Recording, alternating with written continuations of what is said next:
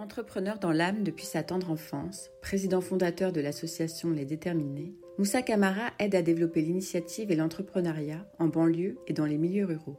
Entre l'enfant et l'homme qu'il est devenu, on découvre un parcours atypique et l'importance du travail et des rencontres pour transformer les obstacles en opportunités. Culotte courte, ça commence maintenant. Et tu disais quoi, petit? Quand je serai grand, je serai. La réponse que je donnais, c'était maçon. Pourquoi maçon? Parce que, étant petit, j'ai eu la chance euh, de rencontrer un maçon qui faisait, des travaux en bas de mon quartier. Et du coup, il a pris le temps de m'expliquer son, métier, pourquoi il été rentré dedans, et en fait, comment il pouvait évoluer dans, dans ce métier-là. Et il avait aussi cette liberté de construire sa propre maison. Et je me suis dit, un jour, je serai maçon pour construire ma propre maison. C'était mon rêve et ça faisait rigoler un peu mes camarades, mais bon. Tu jouais à quoi à la récré? Je, courais beaucoup avec euh, mes camarades. On jouait au jeu de, du chat à la souris, on a tous joué à ça. On jouait au foot aussi. On aimait la, la récré, c'était un moment de, surtout pour un élève comme moi, quand j'étais plus jeune, moi, je voilà, rester euh, toute, toute, la journée assis en cours, c'était un peu plus compliqué. Et du coup, euh, la récré, c'était le moment de libération. Là, tu pouvais te relâcher pendant 10, 15, 20 minutes, et après tu retournais en cours. Quel genre d'enfant étais-tu? J'avais beaucoup d'énergie, on va dire. Euh, parfois compris, parfois pas compris. Je me rappelle, moi, avec mes amis, on faisait euh, plein, on avait plein d'idées à chaque fois pour pouvoir euh, gagner un peu d'argent, plein, plein de trucs assez, assez fous. À 12, 13 ans, j'entreprenais déjà en vrai. Comme par exemple, aller voir le bailleur social pour repeindre, les, pour repeindre les barrières en bas des immeubles, quoi. Euh, pour les mettre à neuf, ça a été de ratisser le terrain de foot, ça a été d'aller voir euh, le directeur de l'hypermarché pour pouvoir euh, lui ramener ses caddies. Quoi. Parce qu'à chaque fois que les, clients venaient, les habitants, il n'y avait pas tout le monde qui avait une voiture pour faire ses courses, donc ils prenaient les caddies, ils les ramenaient dans tel et tel quartier, et finalement, pour les ramener à nouveau au magasin, c'était plus, compliqué. Donc euh, finalement, nous, on a vu qu'il y avait une faille, et quand les gens venaient faire leurs courses, il n'y avait peut-être plus caddie à chaque fois. Donc on a proposé un peu un service. On a identifié un problème, on a apporté une solution. Tu travaillais bien à l'école? J'étais quelqu'un de curieux. J'aimais lire, j'aimais beaucoup poser de questions. C'était super intéressant parce que ça m'a appris plein de choses. Un truc que je comprenais pas, j'osais poser la question. Quel était ton livre préféré? Quand j'étais plus jeune, je lisais beaucoup de mangas, euh, de BD.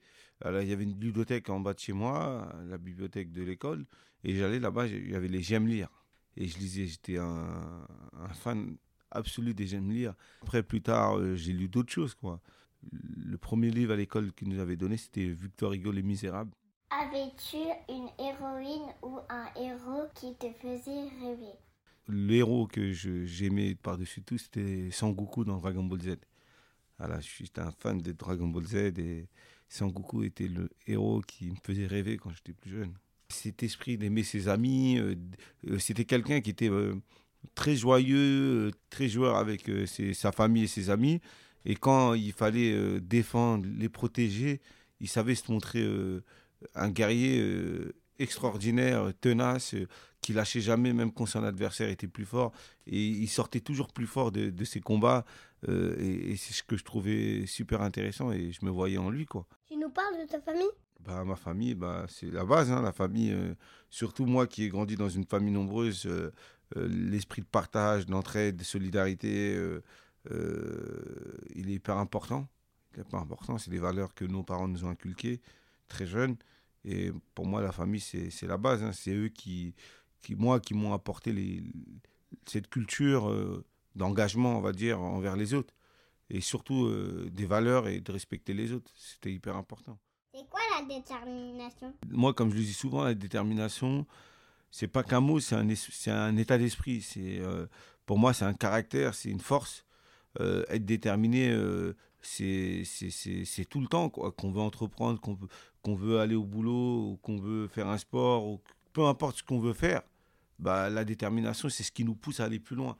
On peut avoir pas mal de doutes sur un certain nombre de choses, mais le fait d'être déterminé, ça nous permet en fait de transcender tout ça, d'aller beaucoup plus loin.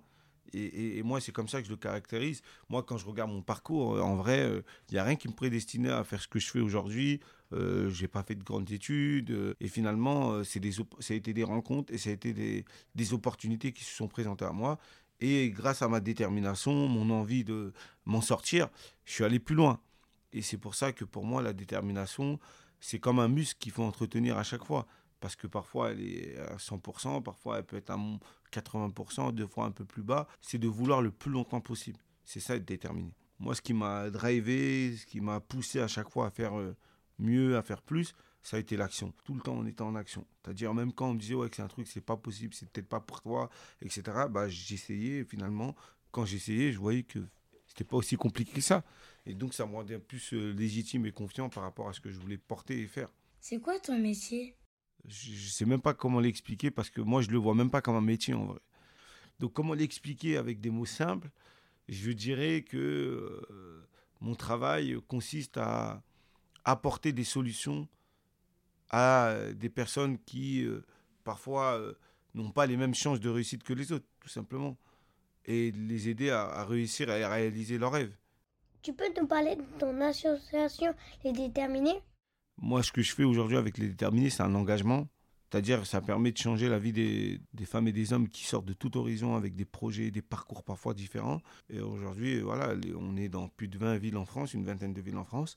Ça se passe super bien. Et nous, on a fait un parti pris d'accompagner des gens dans, un, dans une durée beaucoup plus longue. C'est-à-dire, on, on fait six mois d'accompagnement pour les porteurs de projets, pour les, accompagner, pour les accompagner en profondeur et en présentiel. C'est-à-dire, euh, ils sont quotidiennement avec nous, euh, on les voit évoluer pour essayer d'apporter euh, la meilleure qualité de, de, de, de formation, c'est-à-dire individuelle, collective, et en même temps être, répondre aux besoins spécifiques des entrepreneurs. Pour nous, c'est hyper important. Tu as écrit un livre? Oui, j'ai écrit un livre parce que pour deux choses. Déjà, moi, j'ai fait beaucoup d'interviews, beaucoup de médias, en réalité, c'est des choses qui, en fait, une fois que tu les as fait, ça reste pas. Tandis que le livre, c'est une valeur euh, assez importante en France. C'est un pays littéraire, on est, on est beaucoup sur ça. Et le livre, il reste. Les écrits restent. Et c'est hyper important parce que il faut poser des mots sur les actions qu'on porte. Et moi, ça fait plus de, bientôt 20 ans que je suis engagé. J'ai fait beaucoup de choses. J'ai rencontré beaucoup de monde. Euh, je suis aussi euh, je suis aussi cet exemple contre le déterminisme social. Et en fait, euh, ce que j'ai voulu euh, faire et raconter dans ce livre, euh, c'est déjà c'est un livre qui est là pour donner la force, le courage et l'envie à ceux et celles qui parfois peuvent se sentir bloqués par quelque chose. Mais au-delà de tout ça, ce livre, il est là pour raconter un parcours d'indéterminé, qui est le mien, avec les difficultés que j'ai eues, avec les réussites, les échecs aussi notamment. Mais en même temps, ça donne une vision, une certaine vision que j'ai de la société et de comment on a pu fédérer des hommes et des femmes qui euh, venaient de différents horizons avec des parcours et des, de vie qui n'étaient pas forcément les mêmes, mais autour d'un projet et d'une action collective. C'est ça que je raconte dans le livre. Qu'est-ce qui te rend fier dans ton travail? Ben Moi, ce qui me rend fier, euh, c'est de voir euh, les gens qu'on a accompagnés, pas que dans l'entrepreneuriat, parce qu'il y a trois programmes. Il y a le programme entrepreneuriat, le programme employabilité, il y a le programme mentorat. Mais c'est aussi de voir tous celles et ceux qu'on a vus au début.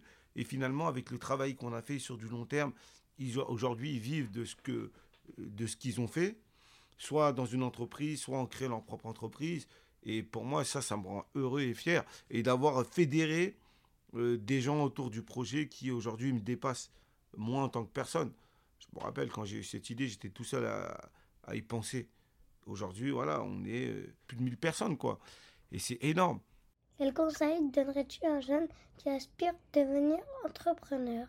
Il faut croire en soi. C'est des phrases bateaux comme ça, mais déjà, nous-mêmes, si on ne croit pas en nous, déjà, on a très peu de chances d'y arriver. Et moi, quand je parle de croire en soi, c'est pas juste des paroles. Moi, j'ai vu des gens tellement ils ont cru en eux, même quand on leur disait que c'était impossible, ils ont réussi.